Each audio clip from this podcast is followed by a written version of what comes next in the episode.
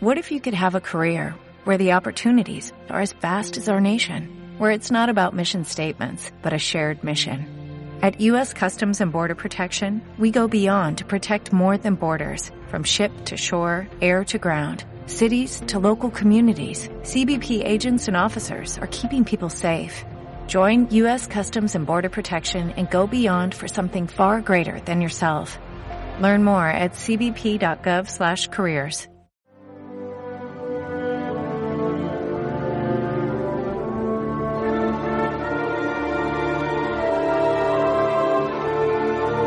Escritores olvidados de España y América.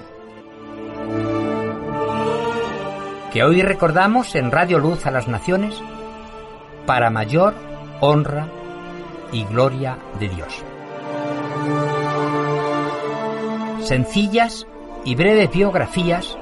que hacemos llegar a vuestros oídos y corazones con el deseo de que un buen día, por más de un millón de razones, Dios nos ha permitido recordar. Forman parte de la historia de hombres y mujeres olvidados que sus ideas y fe compartieron. Algunos por ellas murieron. Injustamente juzgados quedaron en el olvido.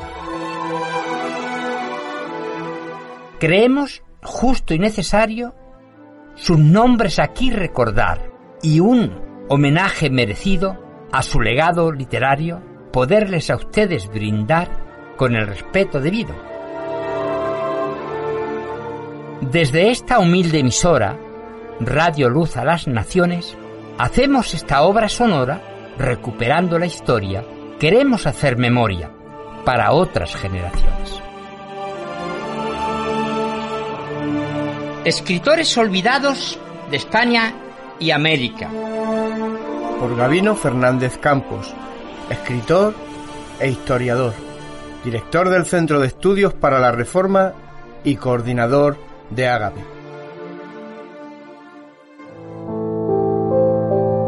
De nuevo estamos con vosotros y a todos agradecemos el interés que tenéis en escuchar esta serie de escritores olvidados.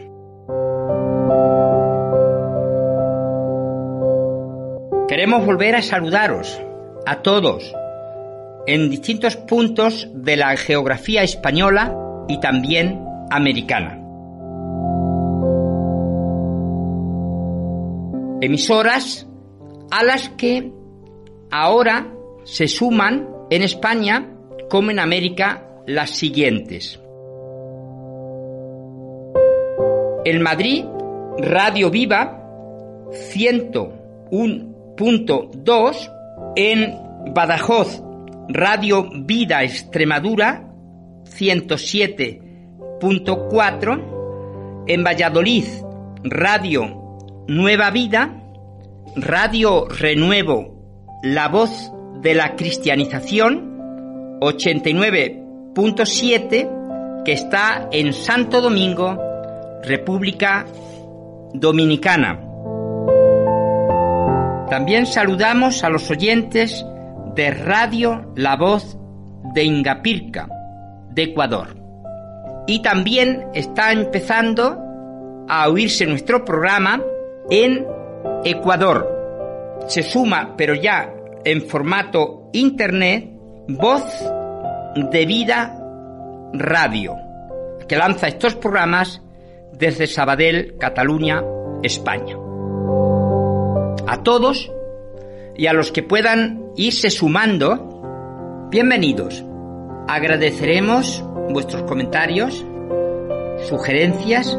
y cualquier cosa en la que podamos serviros. Muchas gracias.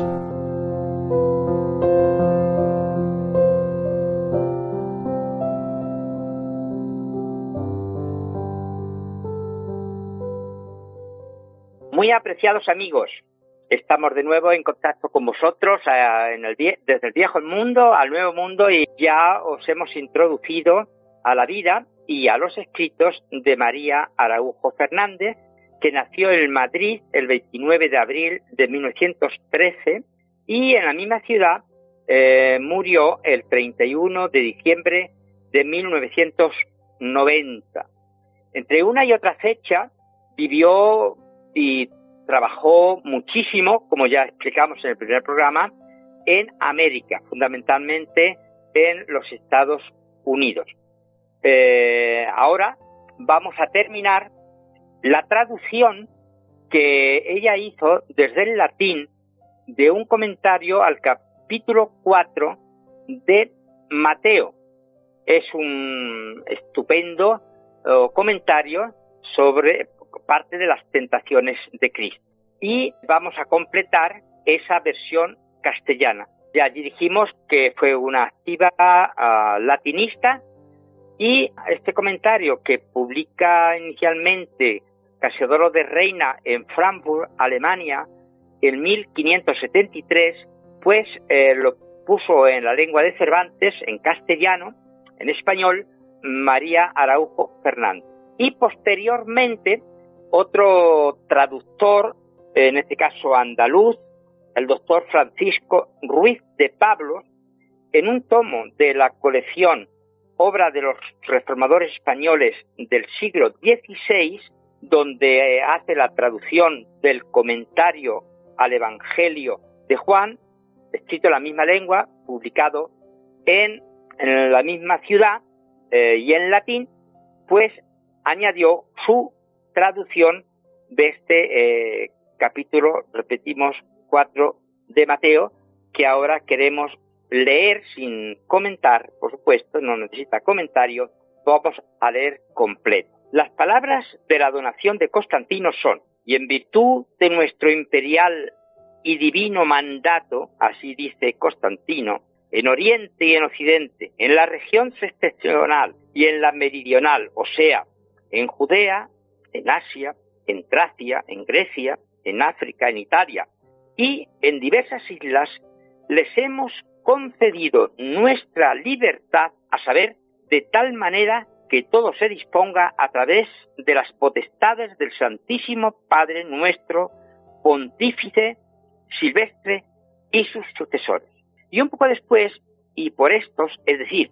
por estos beneficios, también damos a los mismos santos apóstoles y señores míos santísimos Pedro y Pablo, y a través de estos a San Silvestre, nuestro Padre y Sumo Pontífice, y Papa Católico de la ciudad de Roma, y a todos los pontífices y sucesores suyos que hasta la consumación del mundo se sienten en la Catedral de San Pedro y en virtud de los presentes entregamos en primer lugar el Palacio de Letrán de nuestro reino, el cual se destaca y sobresale por encima de todos los palacios del orbe. En segundo lugar, la diadema, esto es, la corona de nuestra cabeza, y de forma semejante la de los frigios, esto es, la mitra, así como el sobre todo, o sea, la correa de cuero que por costumbre rodea el cuello del emperador. Asimismo, la clámide de púrpura y la túnica de grana y todos los indumentos imperiales y la dignidad de los caballeros gobernadores imperiales, confiriéndoles los cetros imperiales y al mismo tiempo todas las enseñas y banderas y diversos ornamentos imperiales, toda la gloria y potestad de la cumbre imperial en las profesiones. Y a los reverendísimos varones clérigos, según los diversos órdenes que sirven a esta sagrada y santa Iglesia romana, decretamos que tengan aquella consideración y propiedad de poder por excelencia, en cuya gloria se vea adornada nuestra muy magnífica corte, promulgamos que ellos sean elevados a patricios y cónsules, así como honrados también con las demás dignidades imperiales. Y hemos decretado que como se equipa al ejército imperial, así se equipe el clero de la Santa Iglesia Romana. Y es nuestra voluntad que así como el poder imperial dispone de diversas oficialías de camareros, porteros y centinelas, disponga también de ello la Santa Iglesia Romana. Y para que el fulgor del decoro pontificio brille muy sobremanera, decretamos también que los clérigos de la Santa Iglesia Romana cabalguen sobre caballos adornados con mantillas y lienzos de color blanquísimos brillantes, y al igual que nuestra corte que usa zapatos con udones, igualmente brillen con lienzo blanquísimo. Y adórnense así tanto las cosas celestiales como las terrenales para alabanza de Dios, como si nos fuese suficiente haber repetido siete veces las mismas cosas que se refieren al esplendor de la dignidad imperial, después de intercaladas unas pocas líneas, dice, decretamos también esto como digno de toda reverencia que nuestro Padre Silvestre, sumo pontífice, y todos los pontífices y sucesores deben usar y portar sobre la cabeza para gloria de Dios por reverencia a San Pedro, la diadema, o sea, la corona, la cual ofrecemos desde nuestra misma cabeza, elaborada en oro purísimo y con piedras preciosas y perlas, y como el mismo Santísimo Papa no se avergonzó de usar la corona de oro sobre la corona de clerecía, encima de la tonsura de la cabeza, la cual lleva por reverencia a San Pedro, nos la impusimos con nuestras propias manos sobre su sacratísima coronilla, el gorro frigio en este color blanquísimo señalando la espléndida resurrección del Señor y reteniendo los frenos de este caballo por reverencia como escudero de San Pedro, le mostramos la obligación estableciendo que todos sus sucesores usen particularmente un gorro frigio idéntico en las procesiones a imitación de nuestro imperio. Hasta aquí con tan enorme grandeza y repetición de palabras sobre las insignias del imperio, en las que se debiese buscar protección para granjearle autoridad todavía, sería una cosa semejante a un monstruo, por no decir una cosa abominable, al ministerio del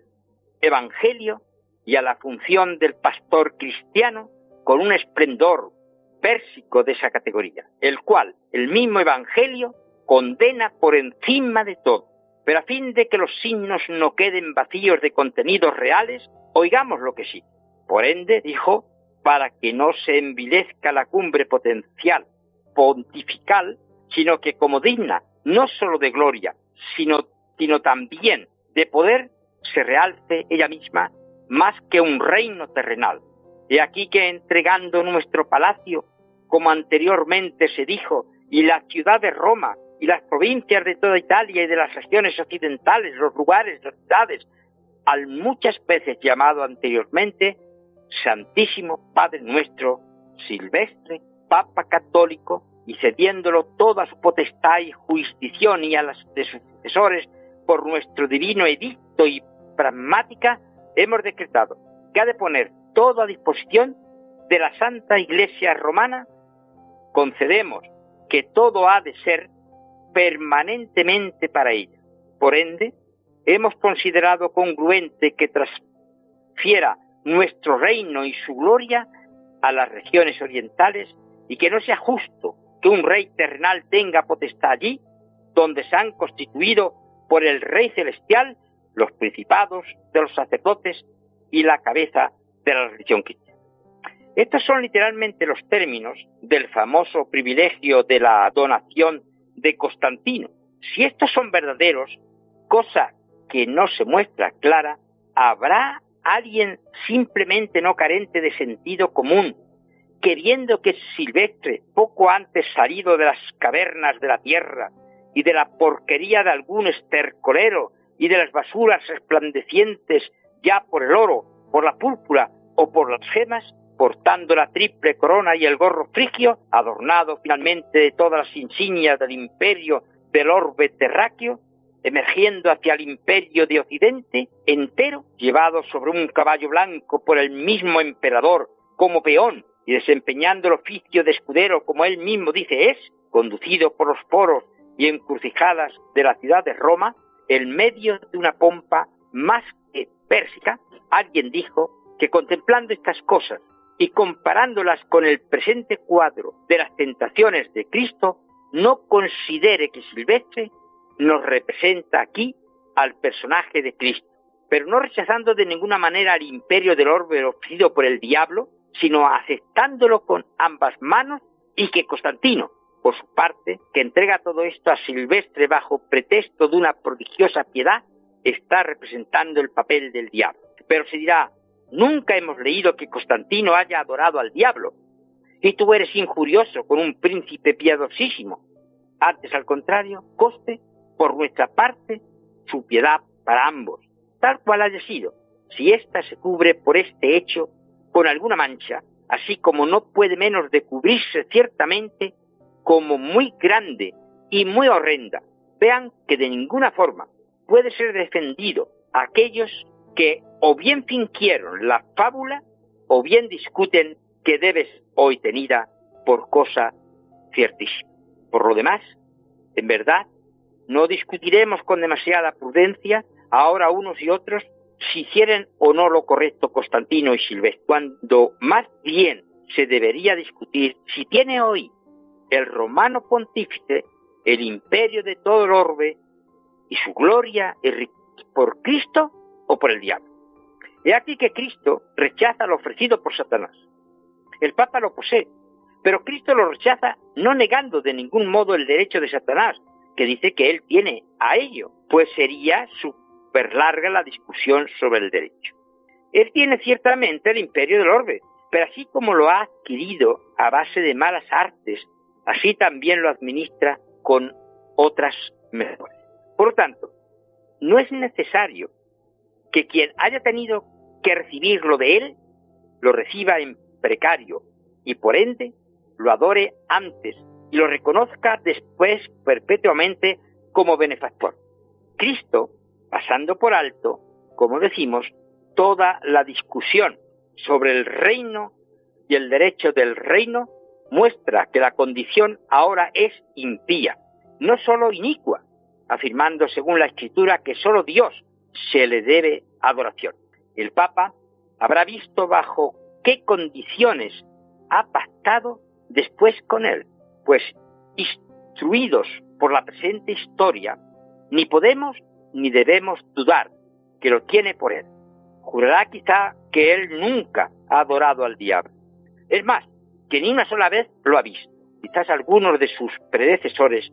no pueden verdaderamente afirmar esto de sí mismo. No pueden, en cambio, negar la prodigiosa idolatría y la corrupción de todo el culto divino que protege. Nosotros sabemos con certeza que aquella es la adoración del diablo, que le rinde no una vez, sino continuamente se ha mantenido el imperio y la gloria del oro. Y hoy no se ha de temer que no pida abiertamente a los pastores de la iglesia a los que se dedica a tentar que o bien se precipiten desde lo alto del templo o bien le adoren. Conoce suficientemente que las peticiones de este estilo serán execrables incluso para aquellos mismos que abiertamente desean el imperio del orbe mediante la máxima avaricia y soberbia. Aquello sucedió solo una vez con Cristo para que nosotros aprendiéramos o bien que nadie puede andar fuera de los límites de la vocación sin peligro, cierto de caer al precipicio, o bien si so pretexto de religión dar avariciosa y ambiciosamente órdenes al clero, esto es, a la herencia de Dios, por no decir el orbe entero, sin que se le mantenga tan gran majestad con la profanación y la corrupción de todo culto divino e incluso con la adoración del diablo de quien ha recibido el rey. Así pues, mientras hayamos visto que después de una parte reina e impera sobre el orbe en medio de riquezas y gloria la corrupción del culto divino, desde otra, el pastor y obispo de la iglesia, podemos adivinar con seguridad que entre este y el diablo se ha firmado hace ya mucho tiempo una transacción con aquellas condiciones y no con otras. Pero del mismo modo que nadie en su santo juicio implica la curación a un cadáver muerto, aunque alguna vez los corta en partes incluso muy diminutas a beneficio de la anatomía para máxima utilidad de los que viven, los cuales, aunque ellos también pueden caer enfermos, son susceptibles, sin embargo, de curación. Así también se debe juzgar en el ejemplo del romano pontífice propuesto por nosotros, el cual no se ha traído de ninguna manera a colación para que hagamos la curación de su mal, puesto que es desesperado, sino para que mostrásemos a la Iglesia instaurada en estos tiempos, por beneficio de Dios, que, en aquel cadáver, por lo demás inútil, no hubo ningunos otros indicios de aquella ruina tan deplorable, salvo aquellos que le habían sido previamente anunciados en esta que pastores piadosos fueron gravemente tentados por la escasez de sustento al comienzo del nacimiento de la Iglesia, puede desprenderse con no leve conjetura, incluso, por ejemplo, de solo Pablo. A menos que pensemos que aquellas peticiones tan graves con los corintios sobre su sustento fueron o bien ociosas o bien avaras, lo cual queda fuera de discusión. ¿Con qué escasez creemos que fue aplastado entonces cuando tuvo él necesidad de trabajar con sus propias manos para poder sustentarse en el ministerio? ¿Con qué rubor de la cara pensaremos que aquel corazón generoso descendió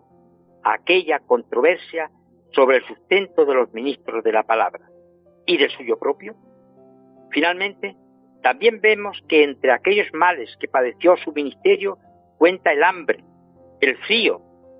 la desnudez y otras pruebas semejantes de máxima indigencia. En otro pasaje afirma que él conoce y tiene en abundancia y padece indigencia, y sobre el desprecio que padeció, no ya por parte de los paganos o refractarios para con los de su nación, sino que aquellos que habían dado su nombre al Evangelio, añadiré también que sus mismas obras, en las mismas peticiones corintias, son no ya conjeturas, sino argumentos claros.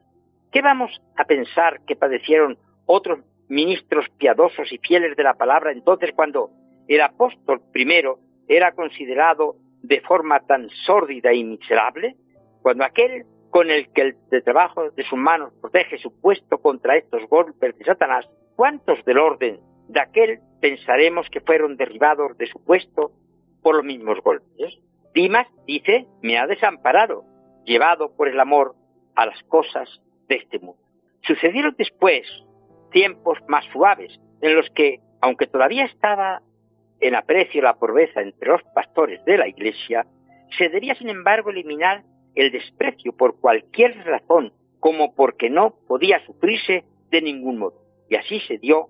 sucesivamente. Paso a la segunda tentación. Todo aquel que deseara parecer grande y que no soportaba fácilmente que lo despreciaran, quizás también, como no soportaba fácilmente, le, despreciaban, como muchas veces acontece a quienes padecen esa enfermedad, pensando en cuánto honor se le concedía al prójimo, otro tanto se le había detraído a él. Todo se atrevía para aumentar o reivindicar su estima. De aquí surgían también litigios y riñas, algunas veces sobre cuestiones gravísimas, pero frecuentemente sobre cuestiones de ninguna importancia sobre el cirio pascual, sobre el ayuno del domingo, sobre el día de la Pascua, sobre el pelo de la cabra, pero unas y otras se producían siguiendo el principio de que no había fin de la contienda, a no ser que el que pusiese o bien la persecución de los tiranos que aborrecían el nombre cristiano, o bien la guerra inminente y que todo lo devastaba, o bien la muerte finalmente de las partes contendientes. De aquí surgían tantas, tantas comuniones, tantas disposiciones y reposiciones otra vez de obispo, quizás también tantos milagros. Porque incluso en medio no solo ya de una ignorancia no mediocre de la verdadera religión, sino también además en medio de su degeneración, aquella época fue, si lo fue alguna, tan fértil de milagros que podría competir con la época de los apóstoles. Sin embargo, si no me equivoco, si aquellos se comprobasen con la piedra de toque, apenas encontrarían uno o dos que no tuviesen que ser eliminados. Échate abajo. Ciertamente, quien debidamente considere todo ello comprenderá que tantas observancias, tantos ayunos y finalmente tantas instituciones variadas que tantos entonces como después ha traído consigo el monacato hasta esta época. Y no se han mantenido sino para el principio de los autores que en materia de religión se atrevían temeraria e insolentemente a cualquier cosas y se estarían fuera de las metas de la vocación, por no decir toda verdadera y sólida piedad. Dijimos en este género de tentación, si alguien considera su materia y sus vocaciones, se extiende casi hasta el infinito. Aquellos siglos, igual que fueron ferazísimos en el negocio de la religión, de hombres muy insensatos y muy audaces, fueron también famosos por los principios hasta que en el Oriente todo el peso del asunto vino a recaer en el Mahoma exclusivamente, en Occidente al romano pontífice exclusivamente, con lo que mientras los pastores de la Iglesia se lanzan todos y cada uno según su orden y grado, al principio desde lo alto del templo, por reivindicar la propia estima unos frente a otros, ellos mismos, tras muchos intentos vanos, habrán superado egregiamente, con una sola tirada final de dado, ambos males, o sea, el de la pobreza y el del desprecio, aunque a costa de adorar a Satanás. Oh miserable suerte de la iglesia cristiana, si en aquel tiempo, en todo lo que habían ocupado la superstición, la idolatría y la hidra de Lerna, de todos los males, que como adoración y culto del diablo, lanzó su ataque contra el orbe cristiano a través de la ambición y avaricia de los pastores. Dios, con aquellos subvenísimos ojos de infinita misericordia, no hubiera dirigido su mirada hacia aquellas situaciones totalmente deplorables para que se nos conservasen las reliquias, aunque extremadamente pocas, como dice Isaías. Pues sí, amigo, hemos llegado aquí al final de este tercer programa que hemos dedicado a nuestra hermana ya en la bienaventuranza del Señor, María Araujo Fernández, una hermana que en Europa, actualmente, en España y en América, sobre todo en Estados Unidos,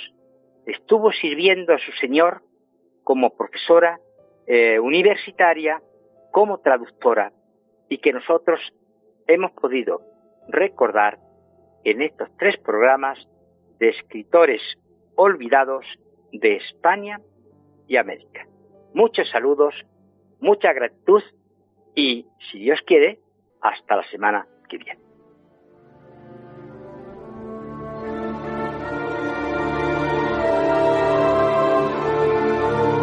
Escritores olvidados de España y América. Que hoy recordamos en Radio Luz a las Naciones